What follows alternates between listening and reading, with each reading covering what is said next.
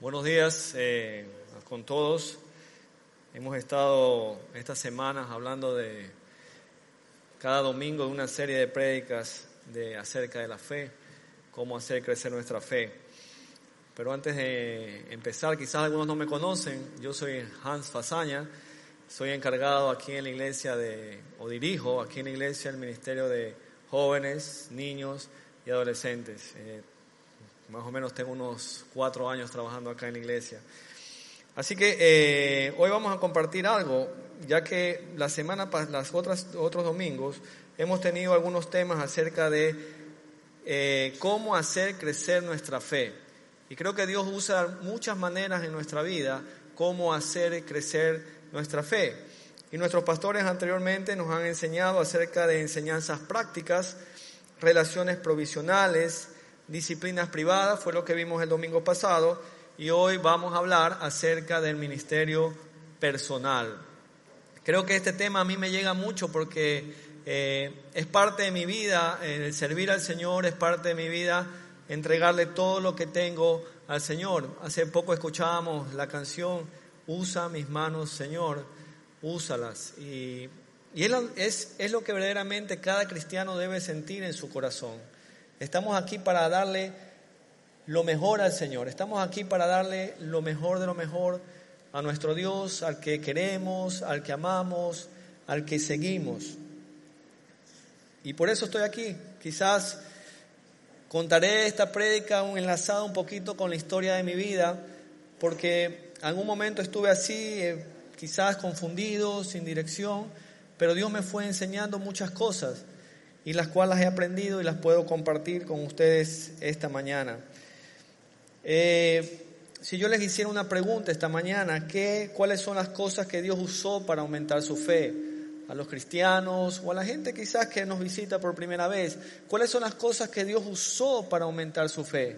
Y muchos me han de decir, bueno, alguien se acercó y me dijo, ven a la iglesia, o alguien se acercó y me dijo, ven y sirve en el ministerio. Y Dios comenzó a poner algo en su corazón. Usted prendió capaz el televisor y vio la necesidad de la humanidad que se está matando, vio la necesidad en el mundo que perdido. Yo veía la necesidad en los jóvenes, en los adolescentes, en los niños. Cada vez que había el periódico, cada vez que cruzaba cosas, decía, hay una necesidad, hay que hacer algo, hay que llegar. Y quizás usted está en la misma situación. Hay algo que hacer. Y Dios a cada uno de ustedes le dice, hay algo que hacer en mi vecindario, para los jóvenes en la universidad, en el colegio. Créame, hay algo que hacer. La gente, el mundo está necesitado.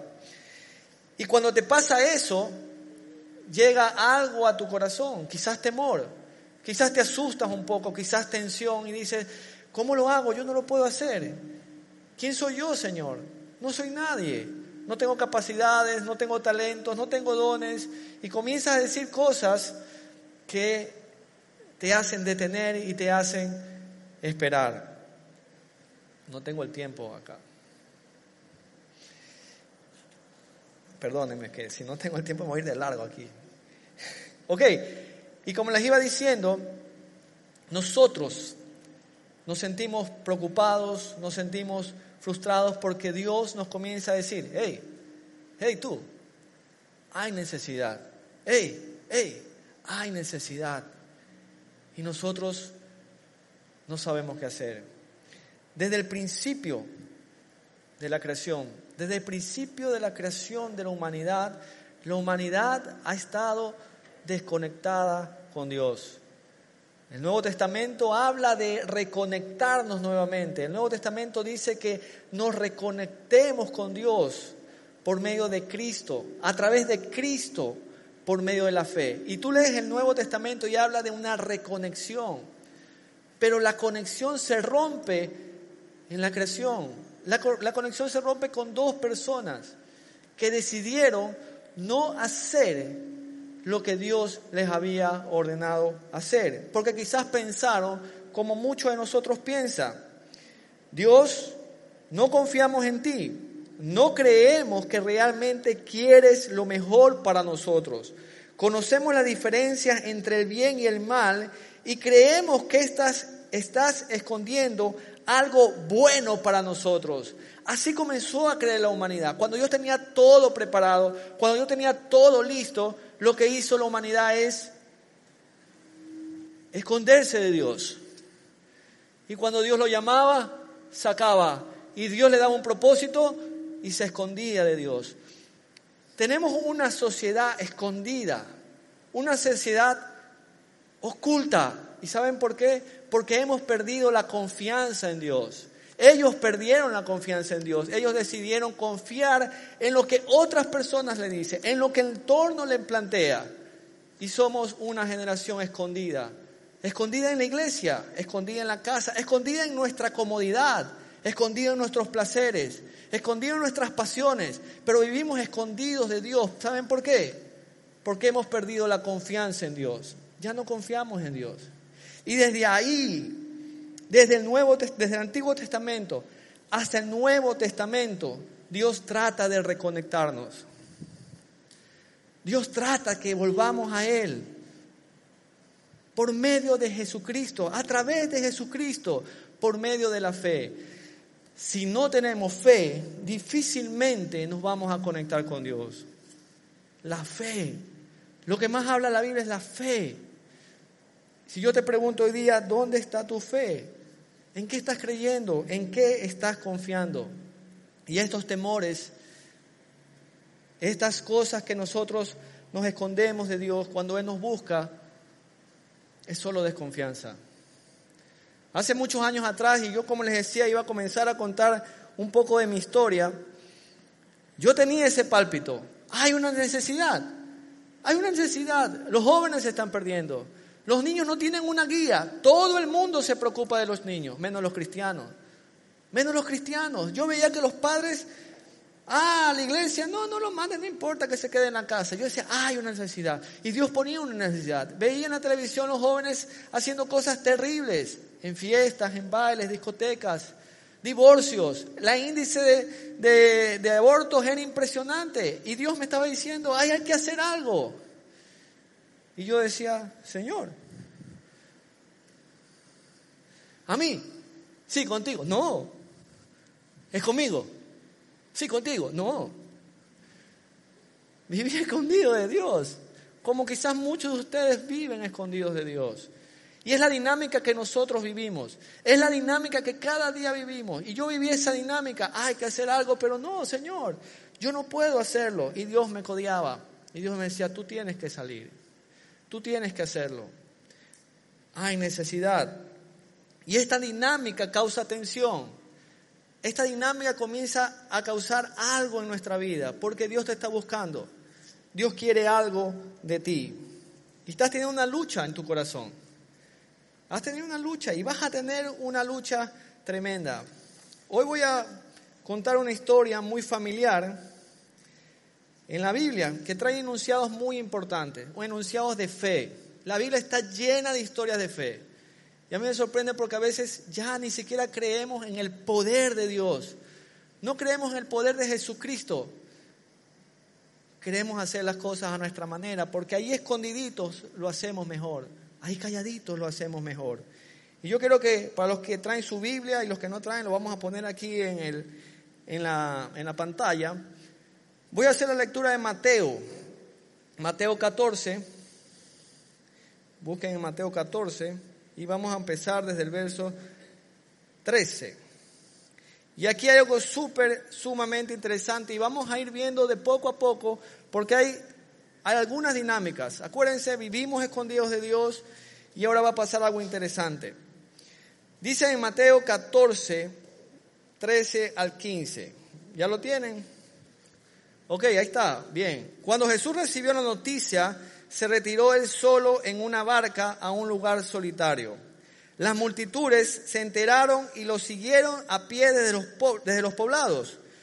Cuando Jesús desembarcó y vio tanta gente, ¿qué dice? Tuvo compasión de ellos y sanó a los que estaban enfermos. Ahí ya hubo un milagro, cosas impresionantes que comenzó a hacer Jesús. Dice el verso 15, al atardecer se acercaron sus discípulos y le dijeron, este es un lugar apartado y, se, y ya se está haciendo tarde. Despide a la gente para que vayan a los pueblos y compren comida. Hay un relato, ubíquese en la historia, ¿verdad? Siempre los discípulos preocupándose de lo que está pasando, están alejados, la gente tiene hambre y le dicen, Señor, hey, aquí hay una necesidad. Yo sé que tú has sanado, yo sé que tú has hecho cosas importantes acá, pero aquí hay una necesidad. Y quizás nosotros siempre nos acercamos a Dios y decir, Señor, en mi país hay una necesidad. En mi país hay una necesidad. Hay mucha gente que está muriendo. Hay mucha gente perdida. ¿Y saben qué? La respuesta es interesante que hace Jesús. La respuesta que hace Jesús, yo me imagino él muy fresco, muy tranquilo, muy seguro de lo que quiere enseñar. Dice en el verso 16, hey, paren un ratito ahí, ¿qué les pasa? Ellos no tienen que irse, estamos hablando de cinco mil personas, ellos no tienen que irse, contestó Jesús. Denles ustedes mismos de comer. ¿Cómo hacemos? Vamos a dar a cinco mil de comer. Señor, volvemos al escondite. Cuando Dios te llama, cuando tú te acercas a Dios a decirle, Señor, hay una necesidad, la respuesta de Dios a tu corazón va a ser, hazlo tú. Hazlo tú. No, no, no, no, Señor, a ver, aquí nos estamos confundiendo. Los necesitados son ellos. Lo que yo puedo hacer es orar desde mi casa para que Dios busque a alguien y ayude a los demás. Eso yo puedo hacer, porque yo tengo tiempo de estar en mi casa para ayudar a esta gente. Pero Dios te dice, hazlo tú. Imagínense la impresión de los discípulos cuando Dios le dice eso. Yo siempre cuando leo esta historia me, voy allí al tiempo y digo, ¿qué cara han de haber puesto? Cinco mil personas. Y yo voy donde el maestro que acaba de hacer muchos milagros y le digo, maestro, hay que mandar a la gente, lo más fácil, hay que mandarlos a su casa para que cada uno se coma. No, no hay que mandarlos. Háganlo ustedes alimentenlo ustedes. ¿Qué haría usted? ¿Qué haría yo? Esconderme. O lo que estaban haciendo ellos, buscar lo más fácil. Ahora leemos el, el verso 17. Viene la respuesta humana, ¿no? A ver, a ver, a ver. Dice la escritura, ellos objetaron, comenzaron a buscar excusas. Y dice la escritura, no tenemos más que cinco panes y dos pescaditos. Señor, tú, aquí hay algo que no cuadra. Cinco panes, dos pescados, cinco mil personas, y tú quieres que yo lo haga. Interesante, ¿no? Interesante que tenía preparado Dios aquí. Y a mí me llama la atención la respuesta que viene de parte de Dios la respuesta humana, la respuesta de inseguridad, la respuesta de falta de confianza, después que aún Jesús había hecho milagros, es la que siempre te va a decir. La respuesta humana es, esto es lo que tenemos, Señor. Y la respuesta de Jesús en el verso 18 siempre va a ser, tráeme lo que tienes. Ay, ahí los coge otra vez en la encrucijada. Tráigame lo que tiene. Jesús te va a decir, tráeme lo que tienes, tráeme quién eres. No, Jesús, yo no, yo no he estudiado en el seminario. ¿Cuántos años estudiaste? Dos años. Ok, tráeme lo que tienes. No, Jesús, yo no tengo tiempo porque trabajo, soy empresario. Ok, ¿cuánto tienes tiempo de la semana? Solamente tengo dos horas. Tráeme lo que tienes. Señor, pero yo estoy un poco aquí, ya no me puedo parar, tengo la rodilla enferma y hay tanta necesidad. Tráeme lo que tienes. Siempre Jesús te va a decir, tráeme lo que tienes. ¿Y por qué? Te va a decir eso. Viene el verso 19. Y mandó a la gente que se sentara sobre la hierba, tomó los cinco panes y los dos pescados, y mirando al cielo los bendijo. Luego partió los panes y se los dio a los discípulos, quienes los repartieron a la gente. Interesante. Tráeme lo que tienes. Y se sabe por qué Jesús dijo, tráeme lo que tienes. Porque ellos hicieron lo que sabían hacer confiando en que Jesús haría algo fuera de común. ¿Me entienden? ¿Me explico? Ellos hicieron lo que ellos sabían hacer, confiando en que Jesús haría algo fuera de común. Cuando Jesús me llama, cuando Jesús te llama, quizá usa personas para sacarte de tu zona de confort. Usa personas para decirte, hey, vamos a servir al ministerio. Aquí en la iglesia hay muchos ministerios. Gente que está sirviendo, gente que lo está atendiendo cada día, cada mañana, celebra. Gente que atiende a los mayores, vive. Gente que atiende a los jóvenes, gente que atiende a los adolescentes, gente que atiende a las parejas. Y alguien te dice, hey, vamos a servir. Y usted dice, no, yo no puedo. Y Jesús te dice, tráeme lo que tiene, que yo hago lo demás en tu vida. Tráeme lo que tiene, sale de ese hueco, tráeme lo que tiene, que yo hago maravillas en tu vida. Yo transformo tu vida, pero tráeme lo que tienes. Ya deja de ser un pancito. Deja de creerte un pan.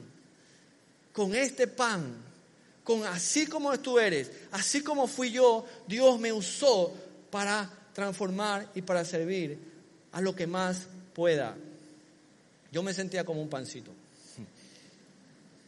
Alguien se acercó un día y yo le decía, Señor, en mi escondite estaba y le decía, Señor, yo quiero servir a los jóvenes. Saqué mi cabeza de mi escondite, la mitad del cuerpo y dije, Señor, yo quiero servir a los jóvenes, los niños se están perdiendo. Y el Señor me dijo, hey, hazlo tú, hazlo tú. ¿Cómo que yo? Hazlo tú. Déjalo todo. Ese es mi caso personal, por si acaso, ¿no? No les estoy incitando a que lo dejen todo.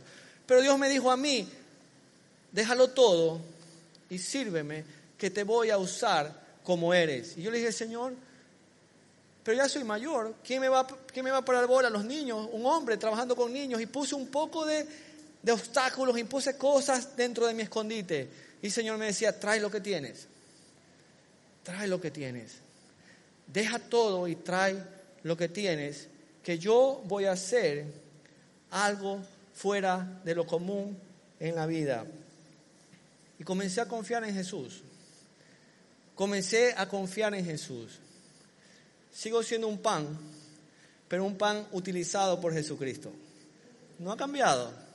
Sigo en mi misma condición, con mis debilidades, con mis defectos, pero haciendo lo que puedo hacer creyendo que Dios va a hacer lo demás, creyendo que Dios va a hacer lo que yo no puedo hacer. Pero voy para adelante porque hay una necesidad en mi nación de que nosotros, los cristianos, salgamos y transformemos nuestro país. Había una necesidad en mi corazón. Había una necesidad de trabajar. Hice lo que me mandó. Dejé todo. Vendimos las cosas me quedé en el aire. Un pancito verdaderamente lo que teníamos. Un pancito. Tenía tres hijos, tengo tres hijos, no tenía una esposa. Y Dios me decía, sígueme y anda y hazlo, que yo voy a hacer lo demás. Fui obediente, seguí a Dios y aquí me ven todavía, ya tengo 15 años de mi vida, 15 años sirviendo a Dios tiempo completo. Y no tengo la más chiquita duda ni la más pequeña desconfianza, porque mi vida comienza a caminar por fe. Cuando tú decides, cuando tú decides servir a Dios, Dios comienza a crecer tu fe. Dios comienza a decir, yo estoy contigo no te desampararé, no te dejaré. Así que vamos a seguir con la historia porque la historia, ojo, la historia no termina ahí. Y seguimos, dice el verso, vamos al verso 20 ahora. Dice, todos comieron hasta quedar satisfechos, tremendo milagro. Y los discípulos recogieron doce canastas llenas de pedazos que sobraron. Los que comieron fueron unos cinco mil hombres, dice la Biblia, sin contar, ojo, sin contar mujeres y niños. O sea que fue una barbaridad. Así que todos estaban satisfechos, todos estaban contentos, pero Jesús tenía que preparar a esta gente. Jesús sabía que él tenía que irse y esta gente tenía que quedar bien aleccionada, bien aleccionada porque ellos iban a llevar un mensaje, un mensaje de salvación, un mensaje de transformación. Así que los lleva al siguiente nivel, los lleva, ok, aprendieron esto, ¿verdad? Ahora vamos a la siguiente clase. Dice el verso 22 que enseguida Jesús hizo que los discípulos subieran a la barca y se le adelantaron al otro lado mientras él despedía a la multitud. Después de despedir a la gente, subió a la montaña para las solas y al anochecer estaba allí él solo y la barca ya estaba bastante lejos de la tierra, zarandeada por las olas porque el viento lo era contrario.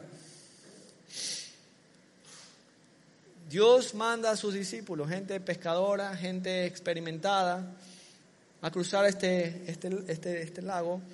Comienzan a remar, ellos obedientes, inspirados, yo me imagino conversando, oye, si se dieron cuenta, Dios, verdaderamente Jesús es maravilloso, lo que se logró hacer, lo que logró hacer cinco mil. Imagínense, a veces pasan cosas en nuestra vida, nosotros comenzamos a, nos reunimos y hablamos. ¿Qué, qué cosas deben, deben de haber ido hablando en esa, en esa barca de esta gente, ¿no? Ellos iban muy seguros remando, muy experimentados, cuando de repente leemos en el verso 25, en la madrugada Jesús se acerca a ellos caminando sobre el lago. Cuando los discípulos vieron caminar sobre el agua, quedaron aterrados. Dios, es un fantasma, por Dios. Gritaron de miedo, pero Jesús les dijo enseguida, cálmense, soy yo, no tengan miedo. Reciencito haciendo cosas importantes Jesús, recencito haciendo cosas importantes, cómo se le acerca a los discípulos de una manera impresionante. Yo no me quiero imaginar, han de haber gritado, dónde nos tiramos, para dónde corremos, qué hacemos. Y Jesús dice, hey, tranquilo, aquí viene la siguiente lección.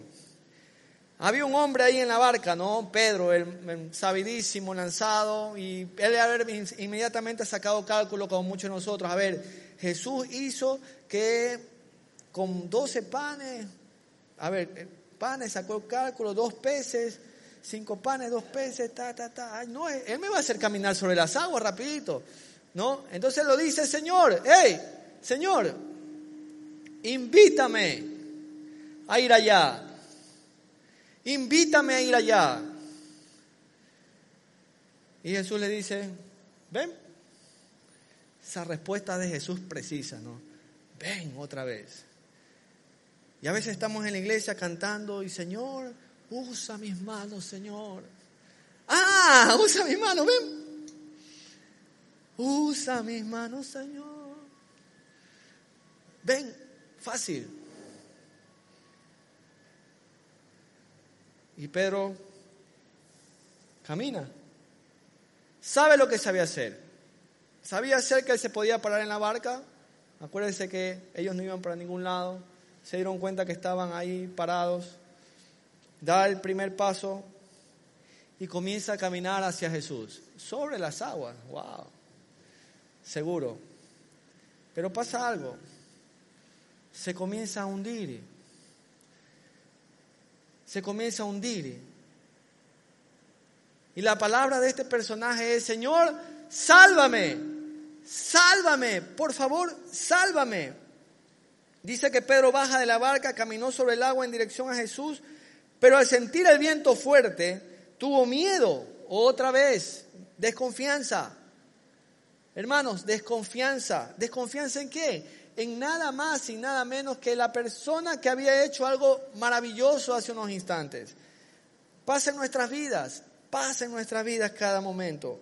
Tuvo miedo y comenzó a hundirse y entonces gritó, Señor, sálvame. ¿Y cuál es la respuesta de Jesús? Jesús dice, Jesús extendió sus manos y lo salvó. Y miren lo que dice Jesús. Hombre de poca fe, ¿por qué dudaste? Y la tercera dinámica es que nosotros muchas veces estamos en nuestro ministerio Dios me había llamado a servirle, ya estaba cómodamente sentado en lo que sabía hacer, porque yo sabía que Jesús haría lo demás. Jesús haría lo demás. Pero sabía, yo sé hacer, ellos sabían navegar, sabían ir por todos lados, eran pescadores, sabían controlar, pero cuando se dan cuenta, no estaban yendo, dice la Biblia, para ningún lado. No estaban yendo para ningún lado. Muchas veces nosotros estamos haciendo cosas y si usted ve su vida, no va para ningún lado.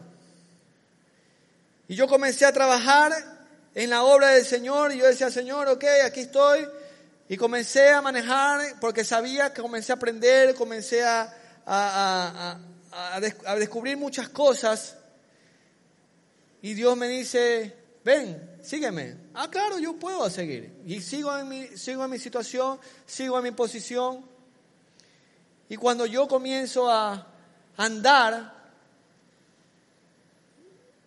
comienzo a creer en mi condición otra vez. Comienzo a creer en lo que yo puedo hacer, en lo que yo comienzo a lograr y no dándole la gloria a Dios. Y me comienzo a hundir. Y me comienzo otra vez a perder en lo que la humanidad se pierde, en orgullo, vanagloria. Y pensaba en el ministerio, bueno, ¿cuántos muchachos tengo? ¿Cuántos chicos tengo? Y, y tiraba números ¡Ay, qué lindo ministerio! Fantástico ese ministerio, qué lindo. Y cuando los chicos no venían, yo decía, oh, estoy perdiendo el ministerio, no tengo la autoridad, ya algo está pasando. Jesús me decía, no es por ti, es por mí. Tienes que tener fe. Tienes que tener fe. Y descubre, ¿no? Descubre algo y dice, Cuando subieron a la barca, se calmó el viento y los que estaban en la barca lo adoraron diciendo otra vez, miren la duda, miren la duda y la desconfianza, verdaderamente eres tú el Hijo de Dios. Milagro tras milagro, vivencia tras vivencia. Y recién ellos sacan una conclusión de decir, verdaderamente eres hijo de Dios. Hermanos y amigos, así muchas veces en nuestra vida. Muchos desconfiamos, muchos queremos servirle, muchos estamos ahí sentados nada más, en esa dinámica sentados que no vamos para ningún lado. Otros estamos escondidos, otros somos unos pancitos. Yo no puedo, Señor, yo no puedo. Que se mueran, puedo orar ahí en mi casa, puedo orar por los demás. Y siempre, siempre vas a encontrar la misma respuesta de Dios para tu vida. Anda y hazlo. Anda y resuélvelo.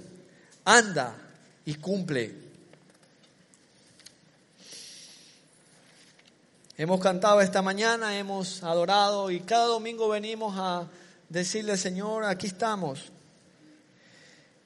Cada, cada momento a mí me llena mucho de, de tristeza a veces ver a los cristianos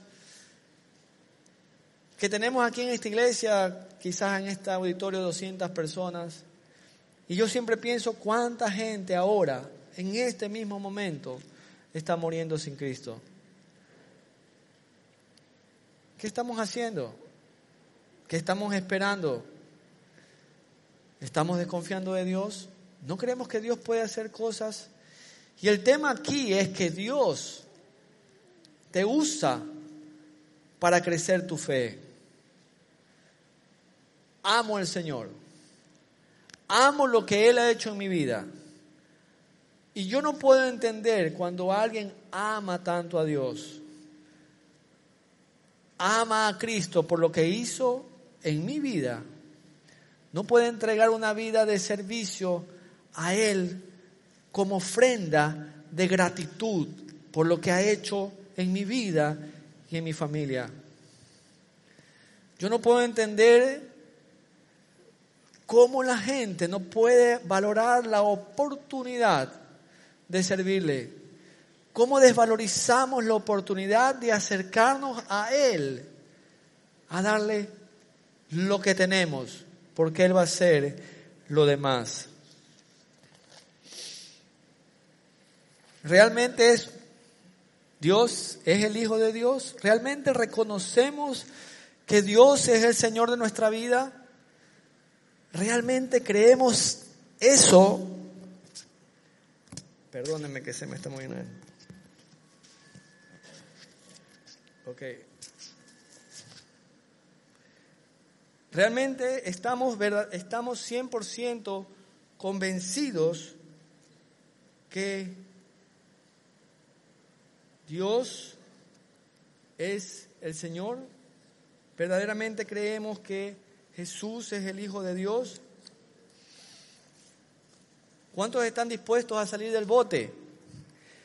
¿Cuántos tienen esa actitud de salir del bote y decir, Señor, yo puedo, yo lo voy a lograr por lo que tú has hecho en mi vida, por lo que tú has hecho? Esto se me está despegando. Ok, ¿sí me escuchan? Voy a tratar de hablar más duro, ¿ya? Así que, para terminar en esta mañana, quería preguntarles la misma pregunta que yo me hice. ¿Hacia qué te está empujando Dios? Piénsalo ahí. ¿Hacia qué te está empujando Dios? ¿Hacia qué te está codiando Dios? Dios te está codiando. ¿Cuáles son las excusas que estás poniendo? ¿Cuáles son las excusas que estás poniendo? ¿Estás escondido? ¿Sigues escondido con tus placeres, pasiones? ¿Eres un pan que no puede hacer nada? ¿No se puede multiplicar? ¿No puede crecer? Seguirás siendo un pan. ¿O seguirás en el bote sin bajarte en una zona de confort? De primera porque sabes que hasta ahí es lo que puedes hacer, sabes que hasta ahí es donde tú vas a dar, es hasta ahí donde puedes llegar. Una zona de confort bien chévere, harto selfie, ah, Facebook, Instagram, muchos likes, mucho billete, buenos negocios. Y la gente se pierde cada día. La gente se pierde cada día. Los jóvenes se pierden cada día. La humanidad se pierde cada día porque no salimos de nuestra forma, zona de confort. Dios nos necesita. Dios nos necesita urgentemente. Y esa es la gran comisión que Él nos dejó. Y les voy a dejar un desafío esta mañana.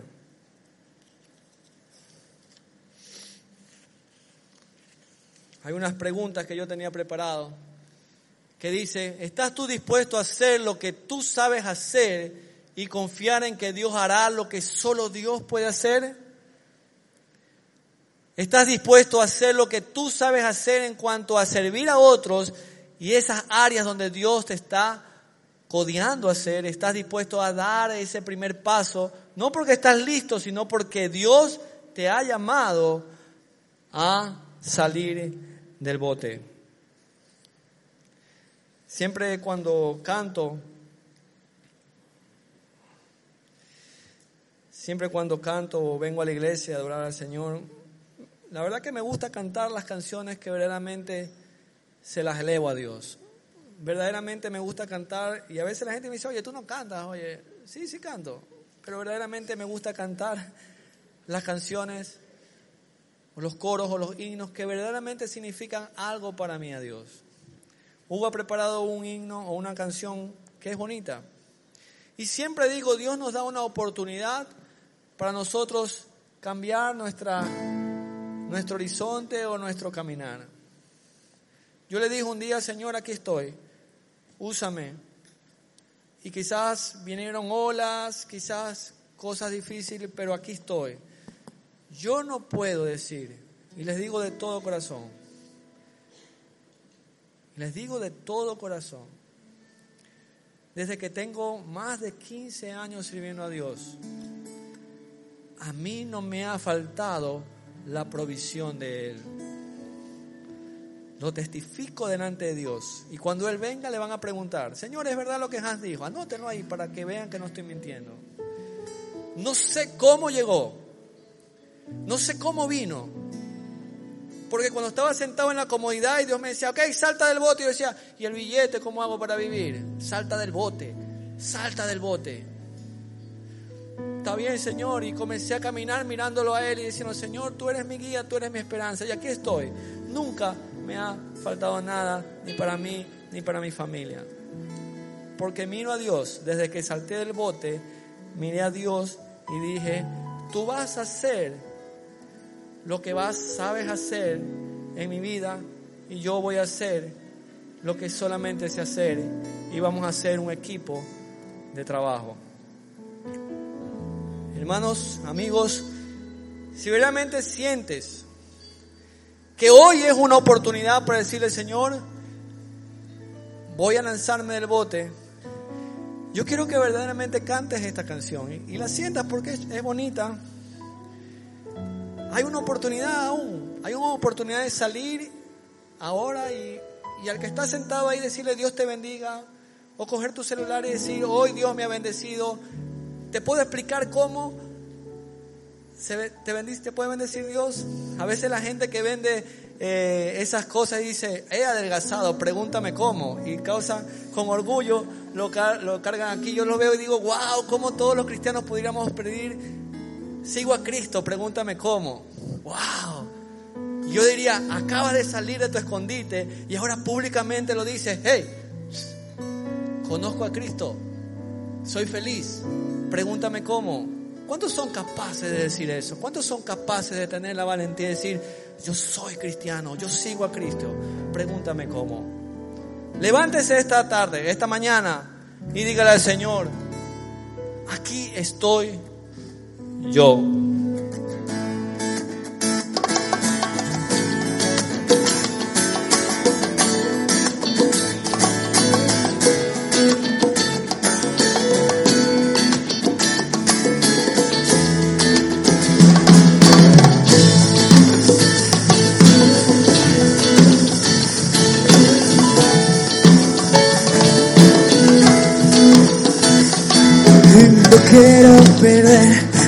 Que me quedan por hacer, las cosas que me quedan por vivir en ti. No quiero olvidar las cosas que planeaste para mí, los sueños que me diste lograré por ti. No tienes que buscar a nadie más, yo quiero ir, aquí está mi tiempo, aquí están mis horas, aquí estoy yo. Vida es para ti, en ti la quiero yo invertir. Aquí están mis manos, aquí están mis ojos. Aquí estoy yo, aquí estoy yo.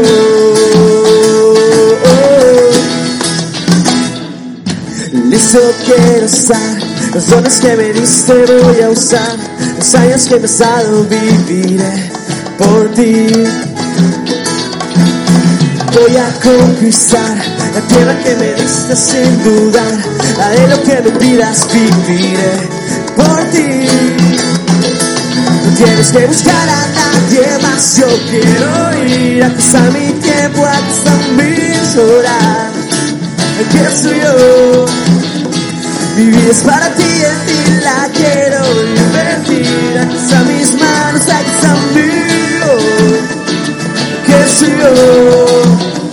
No tienes que buscar a nadie más, yo quiero ir. Aquí está mi tiempo, aquí están mis horas. Que soy yo. Mi vida es para ti, en ti la quiero invertir. Aquí están mis manos, aquí están mis Aquí estoy yo. Aquí estoy yo. Amén. No tiene que buscar a nadie más. Aquí estoy yo. ¿Cuántos pueden decir eso? ¿Cuántos le pueden decir al Señor, no tienes que buscar ya a nadie más, Señor? Ya no busques a nadie más. Aquí estoy yo. Que Dios lo bendiga y que tenga una linda semana.